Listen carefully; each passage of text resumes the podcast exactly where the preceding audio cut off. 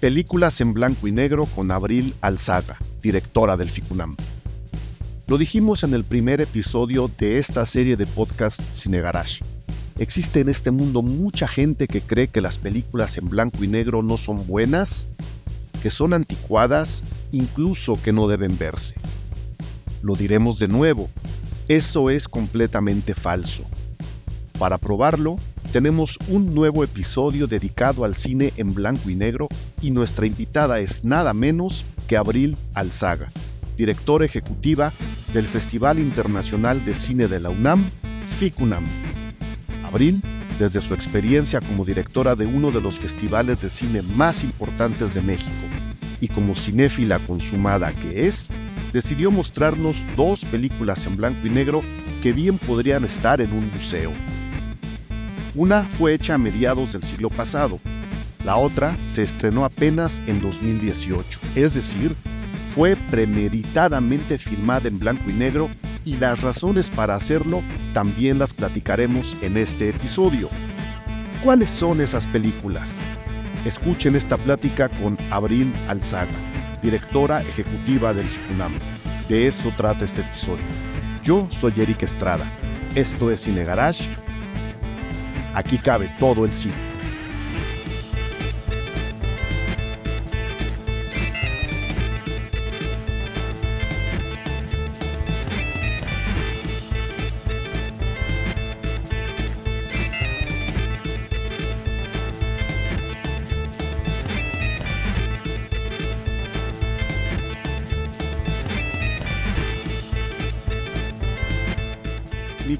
Queridísima Abril Alzaga, me da muchísimo gusto reencontrarte después de haber platicado tanto en el Festival de Cine de Morelia, en donde llueven ideas y llueven comentarios.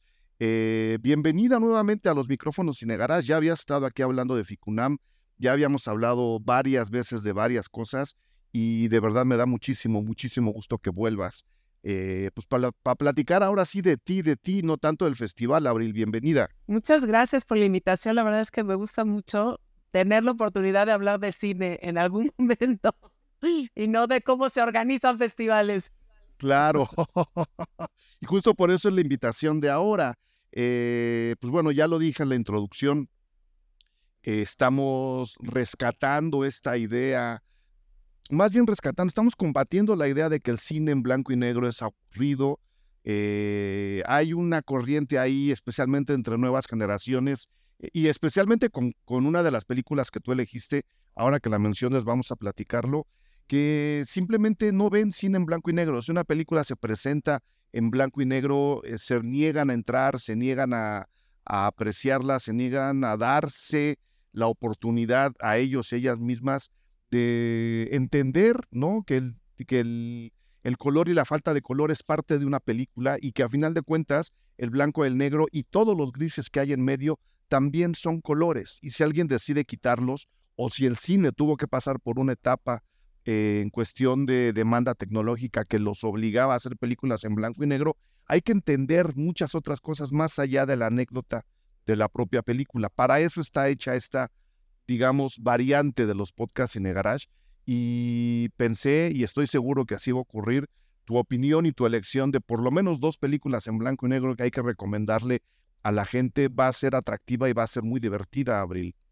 ¿Te había tocado oír eso? Eh, pues fíjate que no, no estoy tan segura, pero puede ser ¿eh? que las nuevas generaciones están tan inmersas en pues, la super tecnología y la super realidad, ¿no? Hiperrealidad, este, la inteligencia artificial imitando también la realidad, que a lo mejor este, no encuentran atractivo pues el blanco y negro, pero la verdad a mí me parece un formato maravilloso, la estética que, que da y, la oportunidad de meterte a las historias desde otro lugar, justamente no desde la realidad, sino desde como una fotografía o una, un, una atmósfera ajena a ti, me parece fantástico.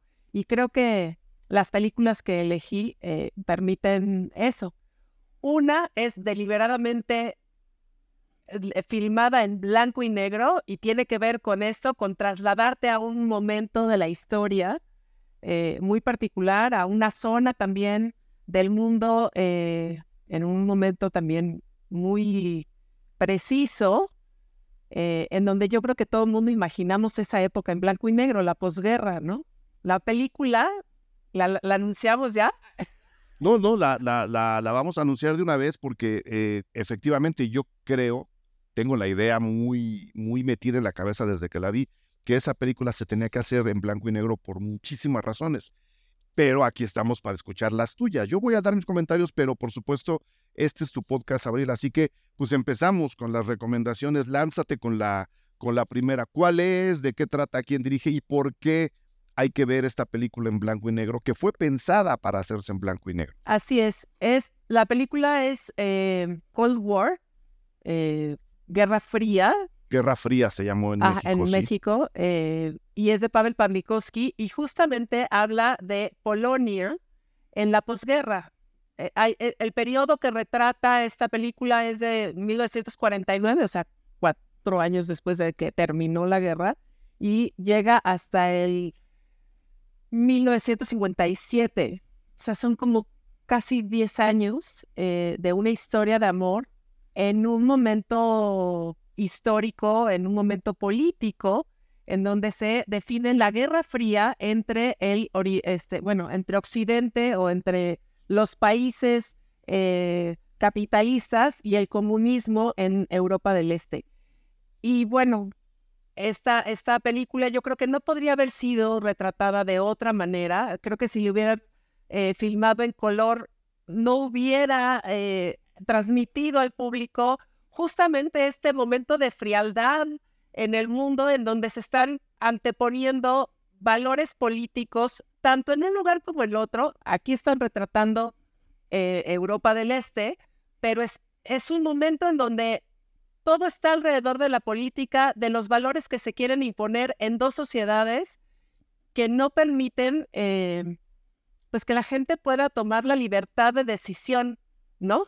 Eh, y creo que el blanco y negro justamente es eso, ¿no? Es o es blanco o es negro y no hay matices, ¿no? Tienes que estar de un lado o del otro.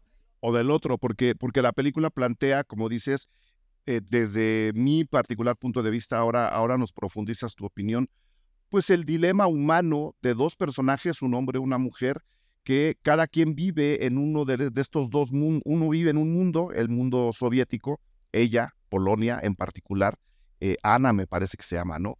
El otro vive del otro lado, ¿no? Le está diciendo a ella cuando la conoce, él es director, ella es este eh, cantante, Zula se llama. Zula, sí. Este, y, se conocen, encuentran un atractivo irresistible, irremediable, ¿no? Que, que, es a mí lo que me gusta mucho de la película, esta este desarrollo que tiene del casi casi el amor loco, ¿no? El, amor que no puedes comprender, que sabes que ahí están las cosas y que pase lo que pase, tienes que consumar ese amor, incluso sacrificándote a ti mismo. Y este mundo de los sentimientos, del amor, del cariño, de la atracción que ellos tienen, que es muy orgánico y es muy 360, choca por completo en el mundo que están viviendo, que es justo este que está dividido entre dos bloques, en donde, como bien lo dices, de un lado te dicen, este es el único sistema de vida que tenemos y el cual hay que seguir, y del otro lado te dicen, este es el único sistema de vida que es posible en el mundo, y el otro es una completa mentira. En esa polarización están ellos dos viviendo una historia completamente orgánica, natural, humana, que va mucho más allá de esta imposición polarizada de, de un mundo como lo era y como que creo, creo que lo sigue siendo el de ahora. Ese es otro tema, ¿no? Pero creo, Creo que justo el blanco y negro lo que nos dice es eso, ¿no? Más allá de la frialdad, de los climas, de, de las atmósferas que genera, creo que lo que nos plantea es eso, el choque de ellos dos con dos sistemas que no permiten que haya nada en medio de lo que ellos mismos están proponiendo, Abril. Así es, así es. A mí eh, creo que cuando hablo de la frialdad, digo, además de la frialdad este, que hay en ese, en ese lugar, tiene unos paisajes muy bonitos al principio, justamente es, es como esta búsqueda de talento y de raíces culturales, que es lo que quieren recuperar eh, para, para promover el país y volver a, a generar como una, un sentimiento, ¿no? De, de, nación. Que creo que es lo que estaban buscando en ese momento después de, de, la tragedia que les pasó por encima. Eh, pero creo que van empezando a tergiversar cosas porque cuando empiezan a darse cuenta que la gente de lo que habla en la música y de lo que habla en el arte, pues es de los sentimientos y de lo que vienen arrastrando de mucho tiempo atrás, de pronto dicen, no, a ver, aquí estamos hablando de la construcción de una nueva nación y se trata de cantarle a esa nueva nación, ¿no? Y de, y de empezar a, construir como una, una serie de valores, creo que de manera muy artificial y creo que también una de las cosas que plantea la película es que las cosas no pueden ser impuestas. O sea, el arte tiene que reflejar lo que la gente está viviendo y sintiendo. No te pueden imponer un sentimiento. Y entonces ahí va haciendo como que un entrecruce entre estas, eh, estos dos personajes, pero todo el contexto alrededor está hablando de eso, ¿no? De, de, de, de, ese, de ese momento como de tenemos que estar muy fríos para que se pueda imponer este nuevo sistema o el, el, otro, también el otro sistema capitalista, ¿no? Este, creo que las dos cosas están ahí. Creo que la visión de, del personaje que sale, que, que, huye, que se exilia en París, encuentra... Es él. Él, es el, que, él, es el que primero sale. Sí, sí. Encuentra como cierta libertad, pero sin el amor, ¿no? Sin la posibilidad de realmente amar. Entonces hay, hay esas contradicciones en donde los lleva a tomar una decisión al final que también... Pero, pero entonces, entonces, Abril, eh, desde tu punto de vista, ¿es una película política o es una película romántica o es un romance político? ¿Cómo, cómo la estamos calificando ya? Justamente lo que me fascina de la película es que es una historia de amor en un contexto político. O sea, no deja de ser las dos cosas, es un binomio y creo que también lo que plantea es que las personas también somos resultado del contexto en el que vivimos. Ellos dos en otro momento podrían haber vivido de manera distinta y a lo mejor no hubiera sido tan pasional el asunto. ¿No? O sea, creo que hay dos cosas que los unen muchísimo y esta pues también circunstancia de no poder ser quienes son. O sea, él tiene que, negar su nacionalidad porque el ser en ese momento polaco implicaba también renunciar a ser el mismo. Entonces, no sé, siento que hay una serie de cosas que no puedes dejar de tomar en cuenta a la hora de desarrollar la historia de amor. Y me parece fantástico. Ah. Claro, y bueno, hay, hay, que, hay que tomar en cuenta que, que el director eh, de esta película, que es al mismo tiempo uno de los, de los guionistas, es Paweł Pawlikowski, eh, que es polaco, eh, ¿no? que por otro lado, Polonia tiene una de las cinematografías más sólidas y propositivas del cine universal, ¿no? Entonces, tomando en cuenta eso, creo que también es una película que de alguna forma define lo que es el ser polaco, ¿no? Se, se dijo mucho, el propio Babel lo, lo comentó, creo que justo cuando le dieron el, premio en Cannes a, Mejor Director. Esta historia está basada eh, de manera muy ligera en lo que ocurrió que es la vida de sus propios padres, ¿no? Que, que se conocieron, se unieron, luego se separaron, luego se volvieron a juntar, luego se volvieron a separar, ¿no? Pues lo que pasa con, con, muchas, con muchas parejas. Y creo que alrededor de todo eso, siendo una película política y pasional, acaba siendo también una película que define lo que es el ser polaco, ¿no? Eh, especialmente en esas en esas épocas y especialmente si eres hijo de dos personas que vivieron la época fría, la época de la Guerra Fría, eh, Abril. Así es, bueno, él, él de alguna manera eh, transita entre Polonia y, Londres. También él mismo sabe lo que es el sentimiento de pertenecer y no pertenecer, que creo que es algo que está muy presente todo el tiempo en la película, ¿no? Esta sensación de, de ser y no ser, de, estar en un contexto que puede ser muy atractivo, pero hay una nostalgia por la, la, madre tierra, ¿no? Y, y, creo que él también habla en primera persona en esa, en esa película, ¿no? Este.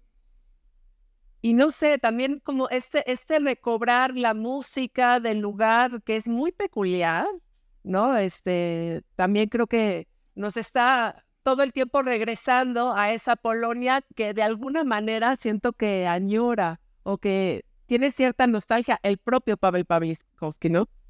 Eh, ¿Quién es Pavel Pawlikowski desde tu, desde tu óptica, eh, Abril? Por lo menos en esta película, ya lo empezaste a decir, ¿no? Él, ya, ya, ya nos acabas de dar un comentario sobre quién es él, ¿no? El sentido de pertenencia y todo aquello. Por lo menos en esta película, aunque tú lo sabes, te puedes extender todo lo que quieras. ¿Quién es Pavel Pawlikowski? A ver, yo creo que es un cineasta con, con un sentido, bueno, de la estética muy particular. Creo que todas sus películas tienen una fotografía muy especial. Creo que si uno conoce la filmografía de él, te vas dando cuenta de que no es estático. Tiene dos películas en blanco y negro, que es esta y Ida, Ida, que es la anterior. que también es una joya de, película. Sí. Podríamos haber hecho el programa de esas dos, de hecho, ¿no? podríamos, podríamos. Pero quería rescatar también el cine mexicano. Bueno, pero eh, luego tiene otras, otras películas, este, Last Resort, que es en un lugar de, Inglaterra en donde llegan los migrantes y la textura de la película es como en 16 milímetros, que también te da una atmósfera muy especial, te traslada como también a ese universo, toda la estética que él eh, maneja, la cinematografía, los encuadres, todo, todo es eh, pues muy, muy, creo que muy personal y muy de una visión de, él, pero que no se repite. Luego tiene otra, eh, este, película, ahorita no me voy a acordar cuál es, pero es esta con este Emily. Ay, la iglesia. Ahora, ahorita, ahorita te digo, eh, tenemos, antes de Guerra Fría tenemos Ida, luego tenemos este, uy, ¿cómo se mueve esta pantalla? Luego tenemos La Femme du Pem del 2011, luego My Summer of Love. La, My Summer, ajá, con Emily Blunt. My Summer of Love. También es una belleza de película. Y todo, creo que hay, hay una narrativa de, de, Pavel Pawlikowski de ir a la introspección de los personajes, de descubrirlos, de descubrir sus dualidades, de, de, de, no, de plantear personajes que no son blanco y negro, que tienen una serie de matices y que también responden a circunstancias particulares que les tocan vivir. Creo que esa es como una obsesión de, de, de Pavel, este, estar narrando o estar describiendo ese tipo de circunstancias que marcan este, un poco la trayectoria de los personajes, ¿no? Claro, que creo que además es lo interesante en esta, en esta película, como trataba de explicarlo hace rato, ¿no? Ahora lo dijiste tal cual con las palabras. No son personajes en blanco y negro, los personajes son los que dan los matices. En consecuencia, una razón más para que la película esté hecha en blanco y negro es para que los matices de los personajes choquen con, con la aparente monocromía de la película, que tampoco es monocromática, tiene, o sea, el blanco y negro está tratado de una forma bien interesante, bien bonita, ¿no? Muy, muy pulida, hay muchísimos grises ahí en medio, los contrastes están muy marcados, el blanco a veces es un blanco súper deslumbrante, el negro es muy profundo y eso más allá de entretener el ojo, nos, nos dice, a ver, si buscas bien, si te fijas bien, aquí también hay matices, hay muchos grises, hay muchas cosas que tienes que ir descubriendo. Creo que Pavel es uno de los directores contemporáneos que así, sin ser extremadamente obvio, invita a que quien ve la película se convierta, de nuevo, y lo he dicho ya mucho en los últimos podcasts en el garage, se convierta en un espectador activo. En este caso, desde lo estético, si quieres, ya luego para enterarte de todo lo que traen los personajes adentro, pero desde lo estético sí como que nos obliga a meter el ojo en los grises y olvidarnos del famoso blanco y negro. Es una película muy, muy bonita en esa estética, Abril.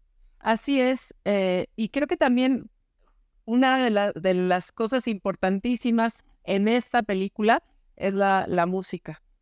Cómo, cómo va también entrelazando la fotografía, la música, el desarrollo de los personajes. Creo que es un gran, gran director de actores, porque con muy pocas cositas, con con gestos que apenas, o sea, muy sutiles, estás viendo todo un universo interno en estos personajes, ¿no? Y que se apoya justamente con, con la música, que es una música, eh, o sea, no es una música que vaya acompañando, o sea, no es como un score, es parte de, de la narrativa, o sea, ella es una cantante y estamos viendo los espectáculos que ellos están montando o cómo él está dirigiendo una orquesta para una película. Vaya, es parte de la narración no es algo que te va eh, manipulando para que sientas lo que debes de sentir, pero por supuesto que está omnipresente esa música todo el tiempo y por supuesto que te, que te conmueve y te, y te, y te va pues completando la, ¿no? la narración de, lo que está ocurriendo. ¿Es un musical, Abril? ¿Cold War es un musical? Pues yo creo que sí, podría ser.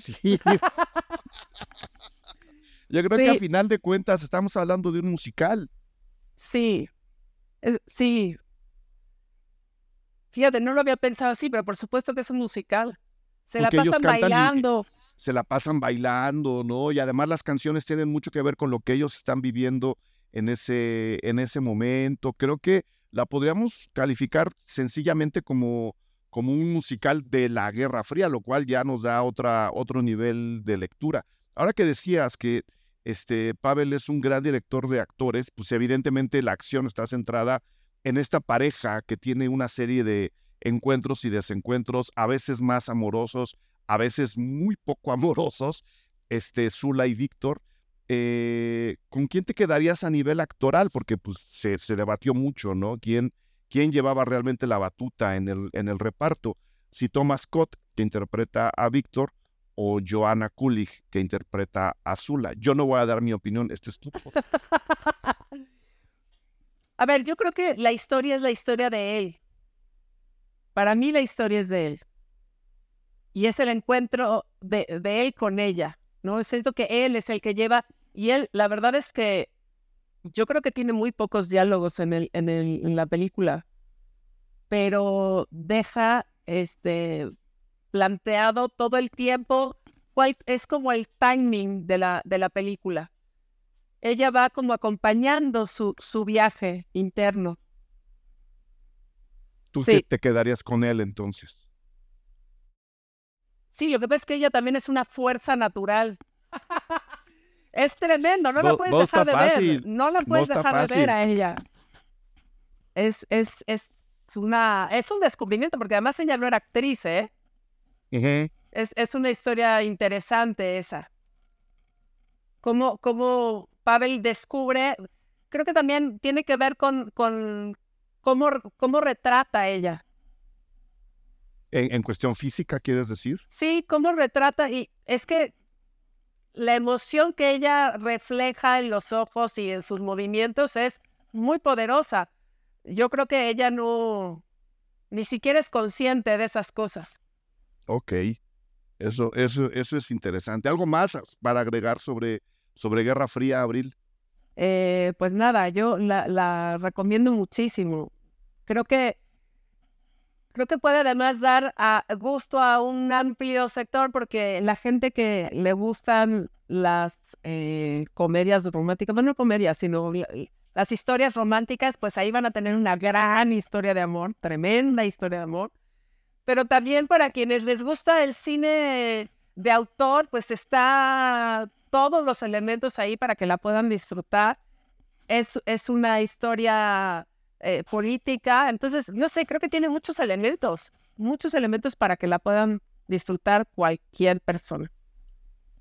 ¿Cómo funciona nuestro sistema Patreon? Ustedes van directamente a www.patreon.com diagonal cinegarage y dejando sus datos, pueden suscribirse a nuestro nivel Comunidad Cine Garage o simplemente a nuestro nivel básico llamado Gracias. Al hacerlo, ustedes se convierten en el soporte fundamental de estos podcasts.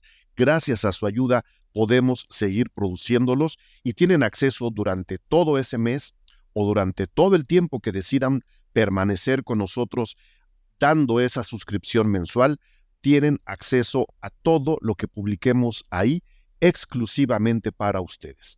¿Qué es lo que publicamos?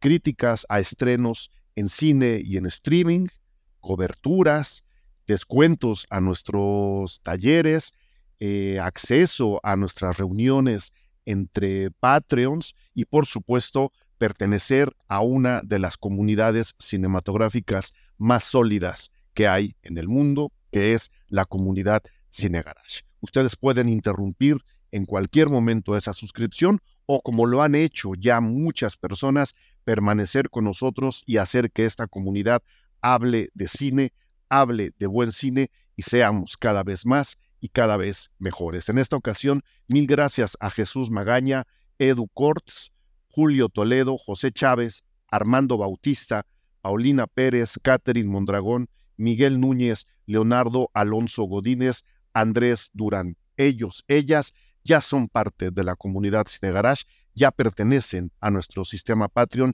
y llevan aquí con nosotros mucho, mucho tiempo. Muchísimas gracias a ellos, a ellas, a toda la gente que ya se suscribió en www.patreon.com diagonal.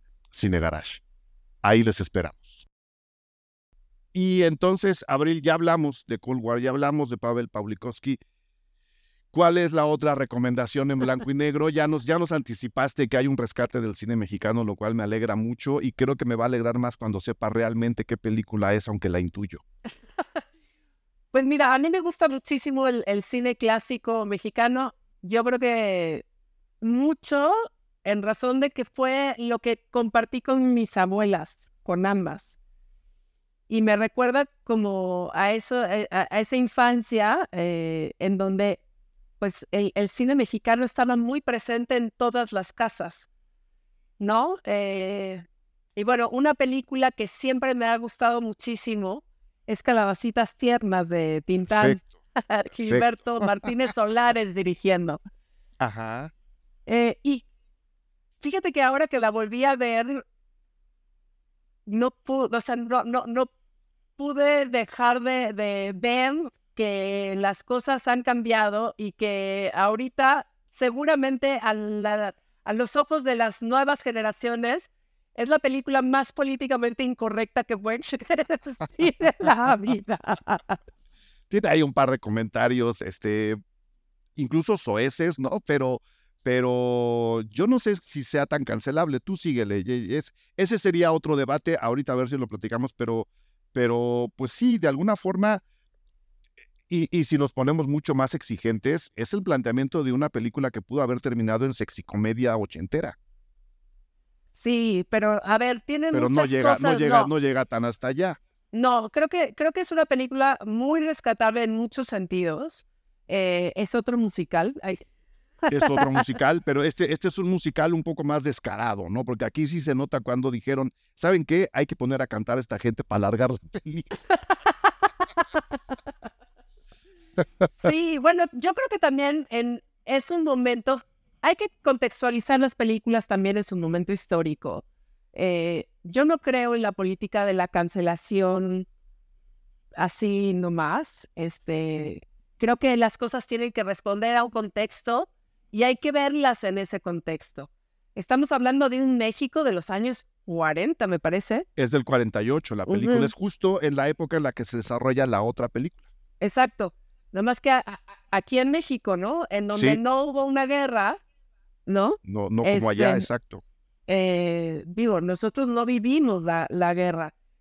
Y por otro lado, vivimos justamente el auge, gracias a esa guerra, vivimos un auge del cine mexicano, eh, pues películas y películas en donde lo que se quería era justamente generar ese sentimiento de pertenencia, de eh, desarrollar el, el sentimiento de, de, mexicanidad, ¿no? De somos parte de un país que viene este, recuperándose de una revolución de años atrás, ¿no?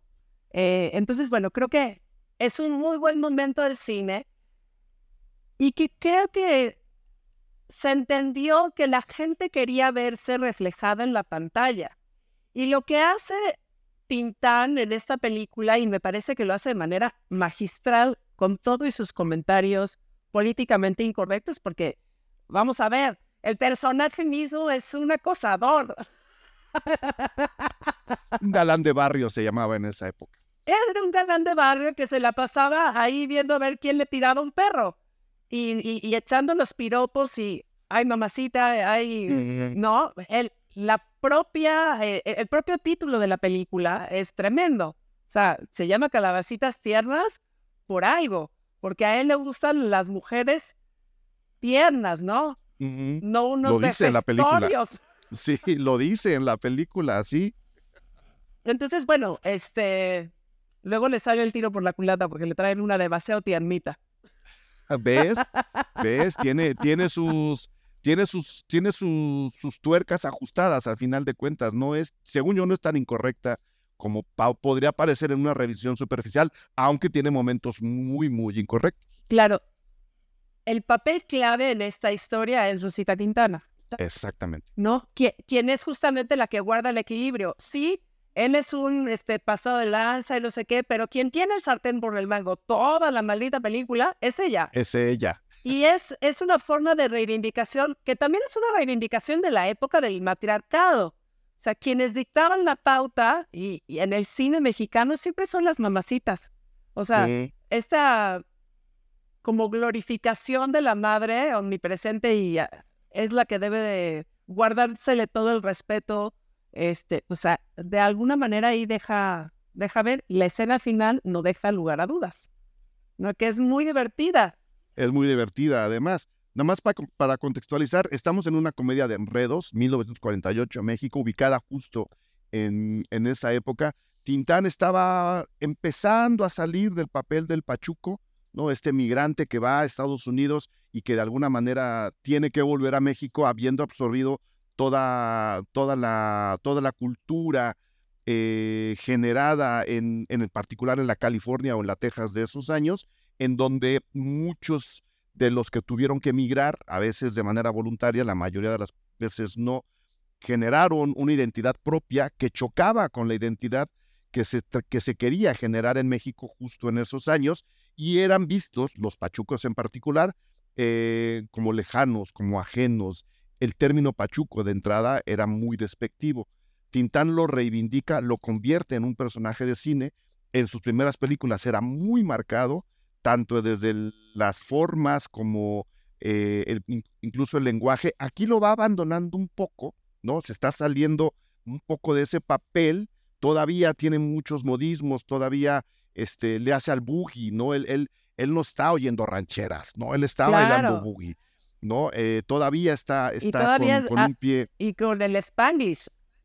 Exacto, Hay el Spanglish. Spanglish.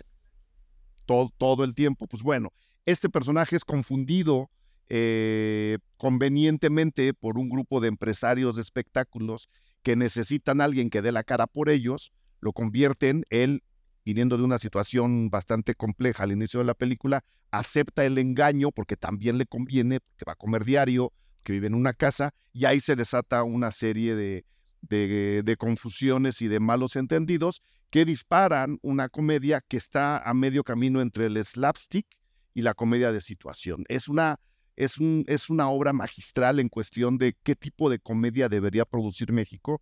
Yo creo que sería este tipo de películas, Abril. Totalmente, totalmente. Yo creo que hay un sentimiento del timing, de, la actuación corporal, este, no sé, hay, hay, hay muchos elementos, la música, la combinación también, porque vemos que México se convierte como en una especie de polo cultural, ¿no? En donde llega Cuba, en donde llega Brasil, donde está España. España. Eh, bueno, Rosita Quintana, aunque está hablando de, en su personaje es mexicano, cuando canta, entra Argentina en todo lo que da. Se, le sale más bien. Se le sale durísimo.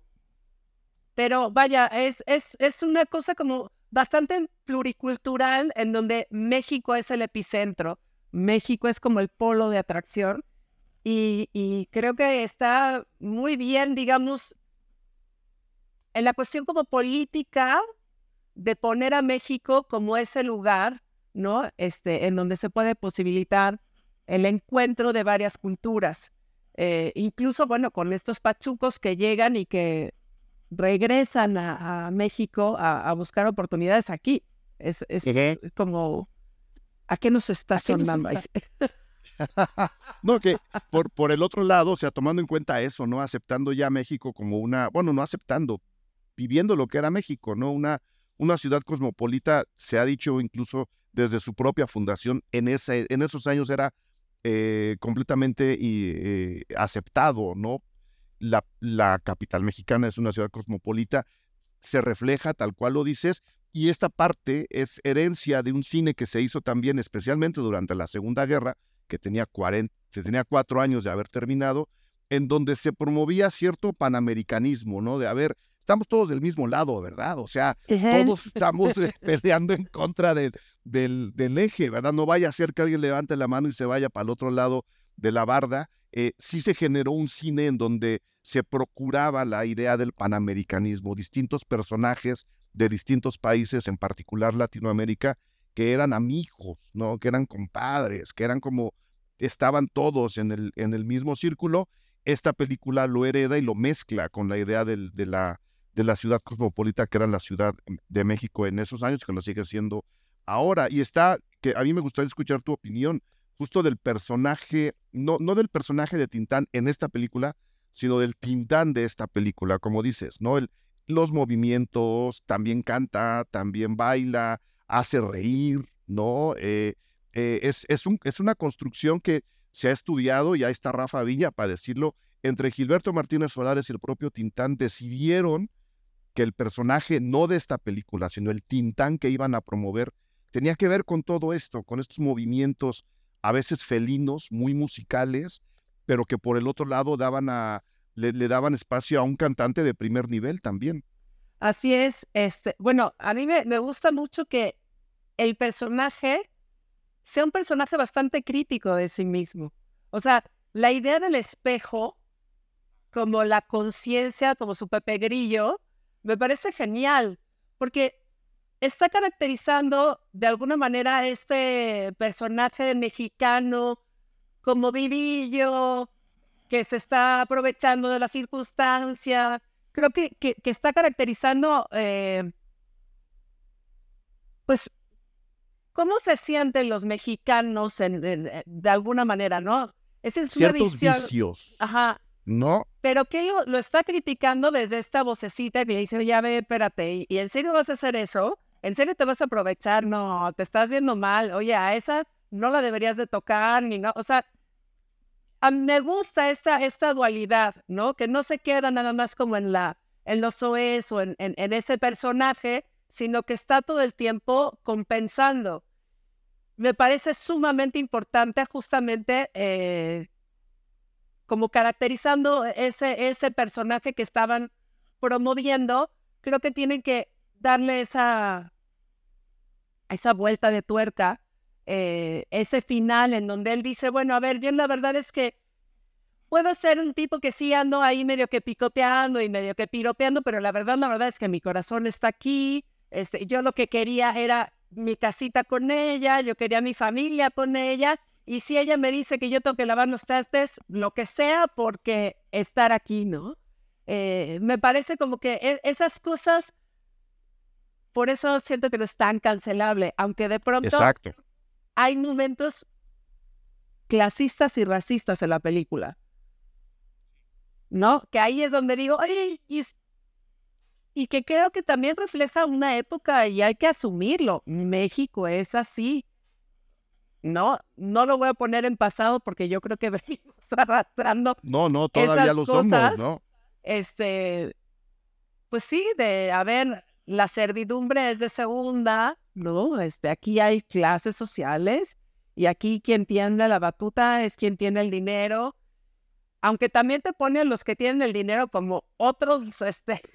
Es justo, lo que, es justo lo que te iba a decir. Cuando vas viendo la película poco a poco, muy comedia y muy musical y, y, muy incorrecta desde algunos puntos de vista, yo, yo creo, creo que me la sé de memoria, creo que si la vas revisando poco a poco, te vas dando cuenta cómo entre ellos dos, ¿no? Entre Tintán y, Martínez Solares, van corrigiendo, no al 100%, ¿no? Y, sin ser para nada una propuesta vanguardista en cuanto, al, en cuanto al tema, van corrigiendo muchos vicios del cine mexicano, incluso de esos años.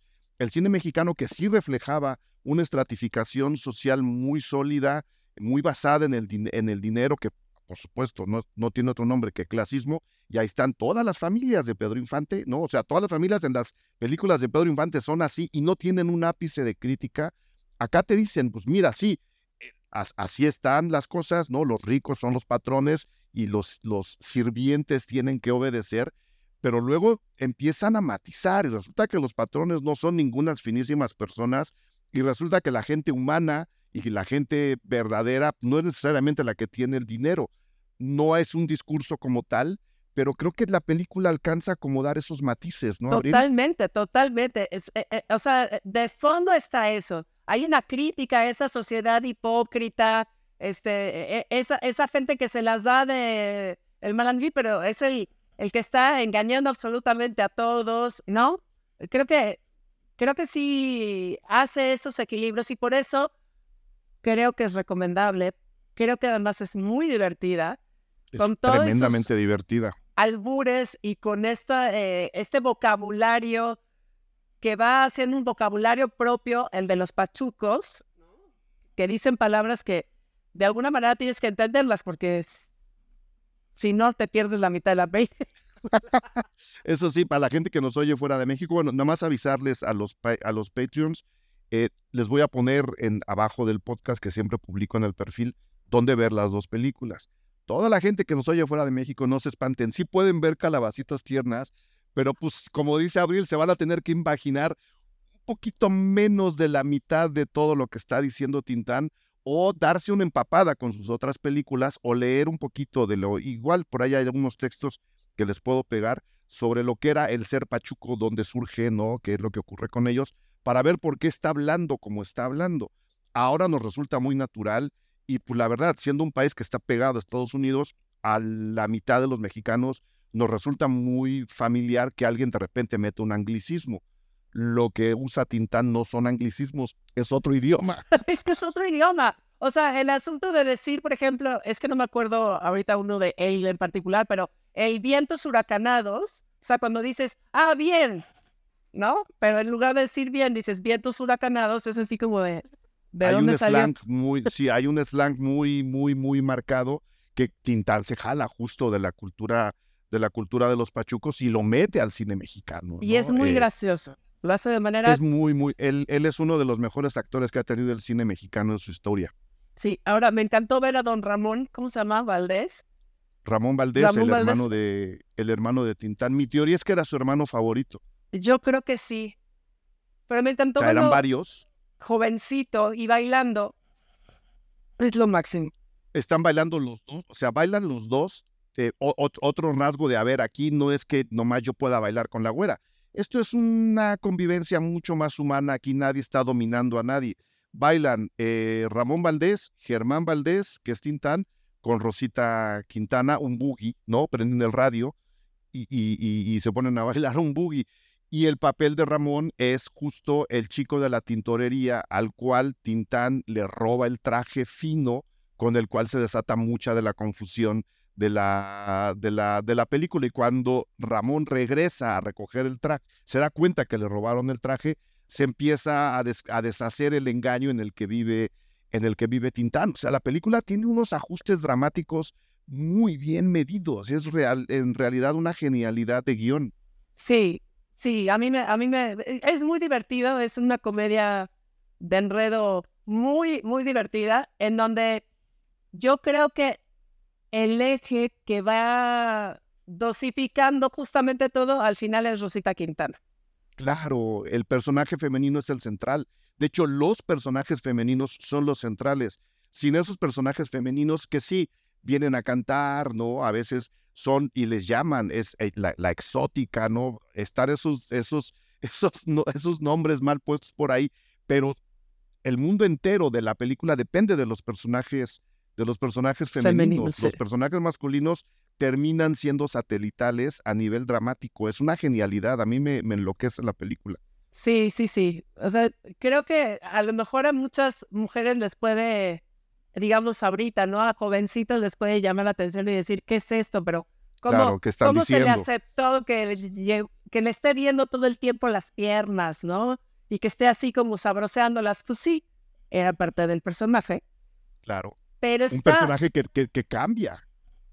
Está todo el tiempo equilibrándose eh, con un como principio de realidad en donde las mujeres también tienen mucha agencia. O sea, todas las mujeres, tanto la brasileña como la, este, la cubana, como, o sea, tienen mucha agencia, toman ellas decisiones y lo que están haciendo es porque ellas quieren y van viendo hacia dónde quieren llegar, ¿no? Este, ahora, podemos tener ahí este, una discusión de dónde quieren llegar y cuáles son las aspiraciones de las mujeres, lo que sea, pero no son sumisas y no son subordinadas. Ni una de las, o sea, ni la niña. Ni la niña, con eso les decimos todo, ¿no?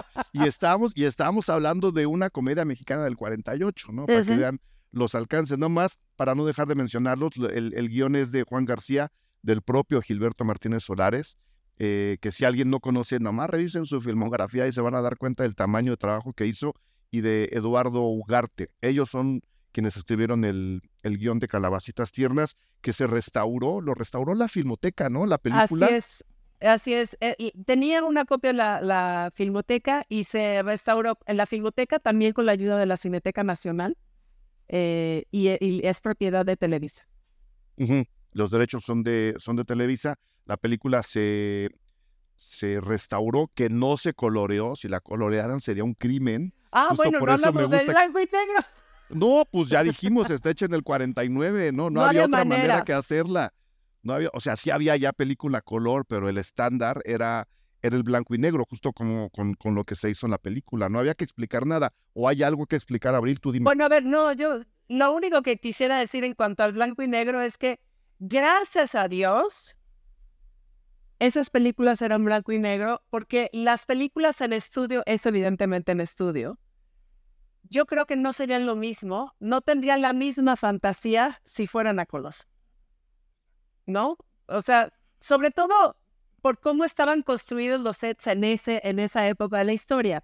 Este, ahorita ya puedes reconstruir y, y tratar de hacer algo muy realista, ¿no? Y que no se vea estudio pero podríamos darnos una idea cuando vemos esas películas en blanco y negro y vemos este, muchas de la, no sé, El Chavo del Ocho, que estaba a color, este, en un momento, y pues era muy evidente que no era real, ¿no? O sea, siento que el blanco y negro sí le da una, una fantasía distinta.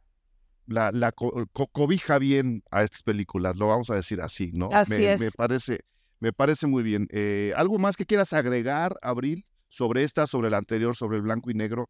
Una invitación a la gente que reniega del blanco y negro.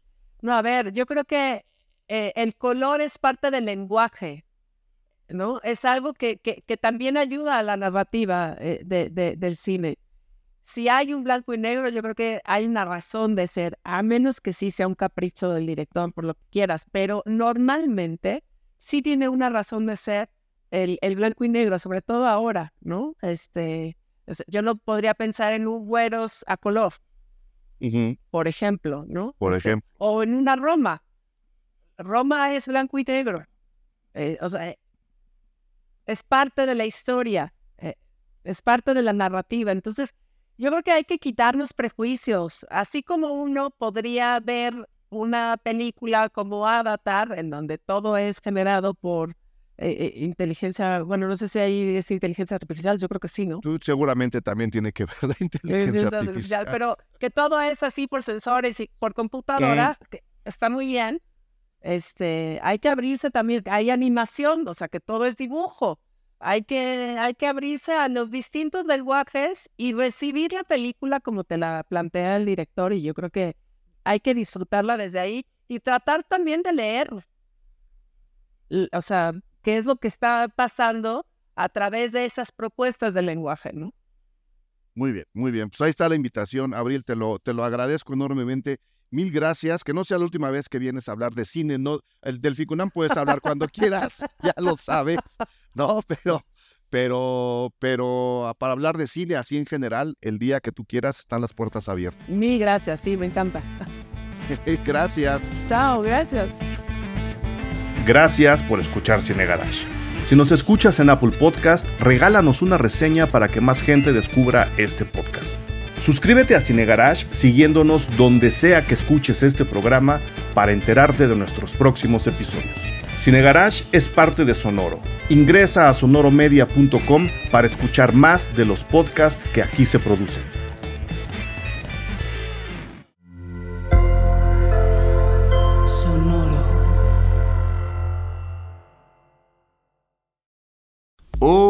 Hola, Bienvenidos al grupo de autoayuda de dibujo. mi nombre es Iván Mallorquín. Y yo soy Raúl Pardo. Este es un podcast de y para gente creativa. Si dibujas, si diseñas, si haces arte, sin importar si ya trabajas en una profesión creativa o si apenas estás comenzando. Aquí encontrarás consejos útiles y sin pretensiones que te ayudarán a navegar mejor estas aguas y a navegarlas con buena compañía. El grupo de autoayuda de dibujo está disponible en cualquier plataforma en donde escuches tus podcasts. With Lucky Land slots, you can get lucky just about anywhere. Dearly beloved, we are gathered here today to. Has anyone seen the bride and groom? Sorry, sorry, we're here. We were getting lucky in the limo and we lost track of time. No, Lucky Land Casino, with cash prizes that add up quicker than a guest registry. In that case, I pronounce you lucky. Play for free at LuckyLandSlots.com. Daily bonuses are waiting. No purchase necessary. Void where prohibited by law. 18 plus. Terms and conditions apply. See website for details.